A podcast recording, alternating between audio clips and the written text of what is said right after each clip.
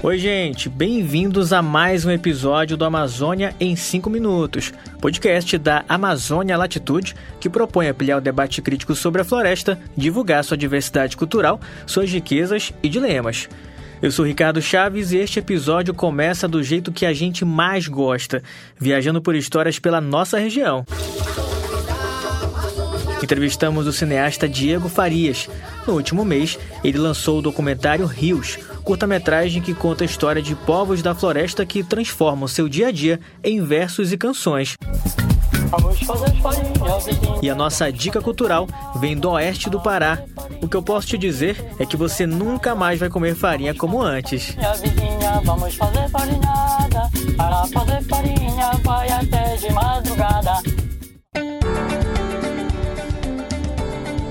Você já deve ter ouvido por aí a frase uma câmera na mão e uma ideia na cabeça. Ela pertence ao cineasta baiano Glauber Rocha. O artista defendia que os meios culturais deveriam ser utilizados para a transformação social. Há 10 anos, Diego Farias comprou sua primeira câmera e nunca mais parou. Seu mais recente trabalho é o documentário Rios. A cada parada das curvas do rio Tapajós, Amazonas e Jauari, o curta-metragem traz relatos de artistas paraenses que moram em comunidades no meio da floresta que misturam arranjos eletrônicos e urbanos com os mais diversos ritmos tradicionais da região. O projeto é uma produção do coletivo Várzea Wave, do qual o cineasta é um dos fundadores. Diego, seja muito bem-vindo e obrigado por conversar com a gente, viu? Agora, conta um pouco da sua carreira e como foi que você começou no cinema. Olá, Ricardo. O prazer é meu. Minha história no cinema começa quando eu tinha 27 anos, comprei uma câmera, né, e comecei a montar uma, uma pequena produtora de vídeo e comecei a trabalhar com vídeos institucionais, com eventos sociais. Aí eu fui me apaixonando, né, pelo cinema. Hoje estamos aí, né? A gente eu comecei a fazer filmes maiores e montei o projeto Varzea Wave, né, que é um projeto audiovisual musical, né? E também já e também já trabalhei antes, né, com com cinema, né, no editando filme até do próprio Marcos Collum, né, o Beyond Forlândia, né, que foi premiado. E assim a gente está nessa vida aí há 10 anos. Diego, e como foi esse processo de criação e produção do documentário e também fala um pouco desse desafio, né, de navegar pelos rios da Amazônia?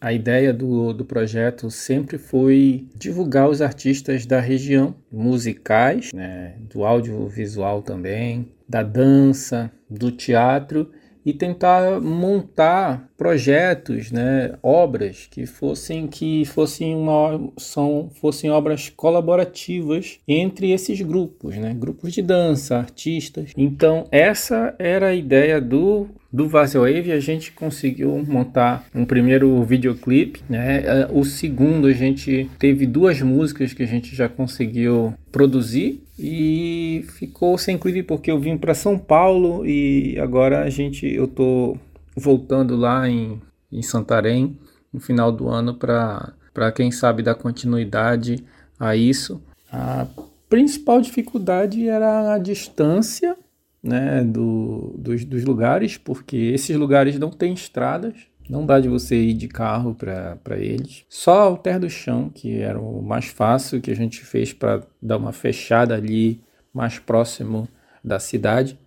Mas do Arapiuns, por, por exemplo, foi o segundo, foi assim, foi difícil porque o Arapiuns a gente teve que alugar um barco para ir para lá e choveu o dia inteiro. A nossa ideia era era conversar com a comunidade de dia. Começou a chover e quando a gente viu que realmente a gente almoçou e não ia parar de chover, a gente foi e filmou meio que na chuva ainda um pouquinho. Tava chovendo ainda, não muito, tava ainda não tava ainda é, chuviscando, mas a gente filmou assim mesmo. Foi para dentro lá, da, da, do, lá do roçado do seu Juvenal, a gente teve que lá dentro da comunidade emprestar emprestar não, pedir pro pessoal ali levar a gente de moto lá, que eles usam moto para se deslocar ali dentro, né? E a gente foi com eles até o roçado, é, que no meio da floresta, que foi uma experiência interessantíssima também. E para ti, qual a importância de ter cada vez mais exposto na mídia o trabalho desses artistas indígenas e também quilombolas?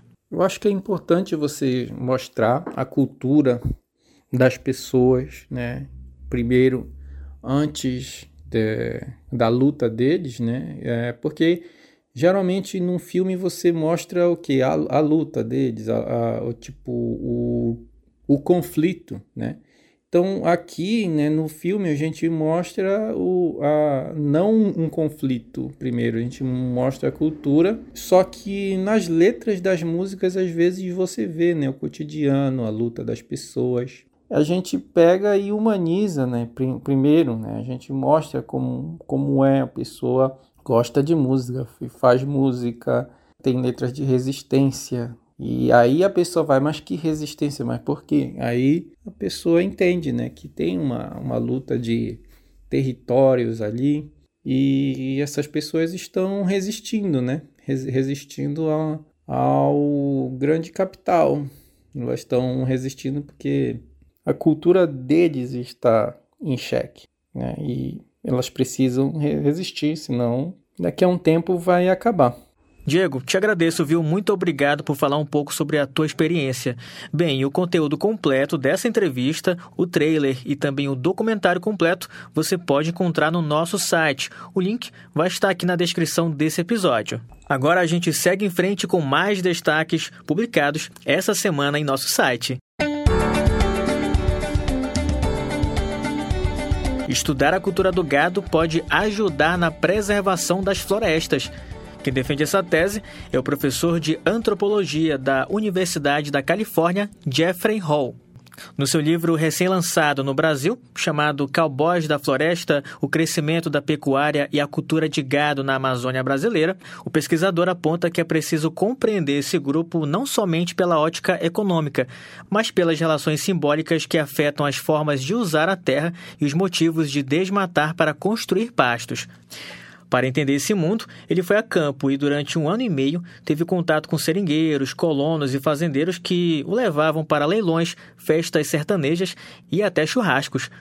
Em nosso site, você vai encontrar uma entrevista completa com o antropólogo falando sobre o livro e os desafios de ganhar a confiança dos fazendeiros para compreender seu modo de vida.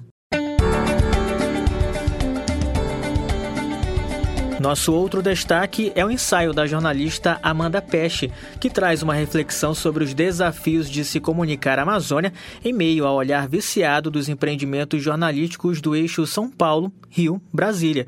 Para a jornalista, cientistas precisam deixar de usar os povos da floresta apenas como fontes de trabalho. Ela considera que a sobrevivência da Amazônia depende da descolonização do olhar. Vamos fazer farinha, vizinha, vamos fazer farinhada. Para fazer farinha tem que ter mandioca na água. Vamos fazer farinha, vizinha. O cantor e compositor Juvenal Ibiriba é o primeiro personagem retratado no curta Rios. O Ribeirinho planta, faz farinha, é músico, canta e toca violão. Seu Juvenal, arrepia aí. Fazer farinha não é fácil trabalhar. Tirar mandioca pra poder se descascar. Prepara a massa para se poder torrar. Antes tira a tapioca pra fazer o tacacá. O Amazônia em 5 Minutos é uma produção da revista Amazônia Latitude. Revisão e produção de Matheus Ferreira. Apresentação: Ricardo Chaves. Siga Amazônia Latitude nas redes e divulgue o nosso trabalho. Ajude a fazer a ponte entre academia e sociedade. E é isso. Até a próxima! Fazer farinha vai até de madrugada. Pra quem não sabe, chegue aqui, vem aprender. Fazer farinha não é segredo, eu vou dizer.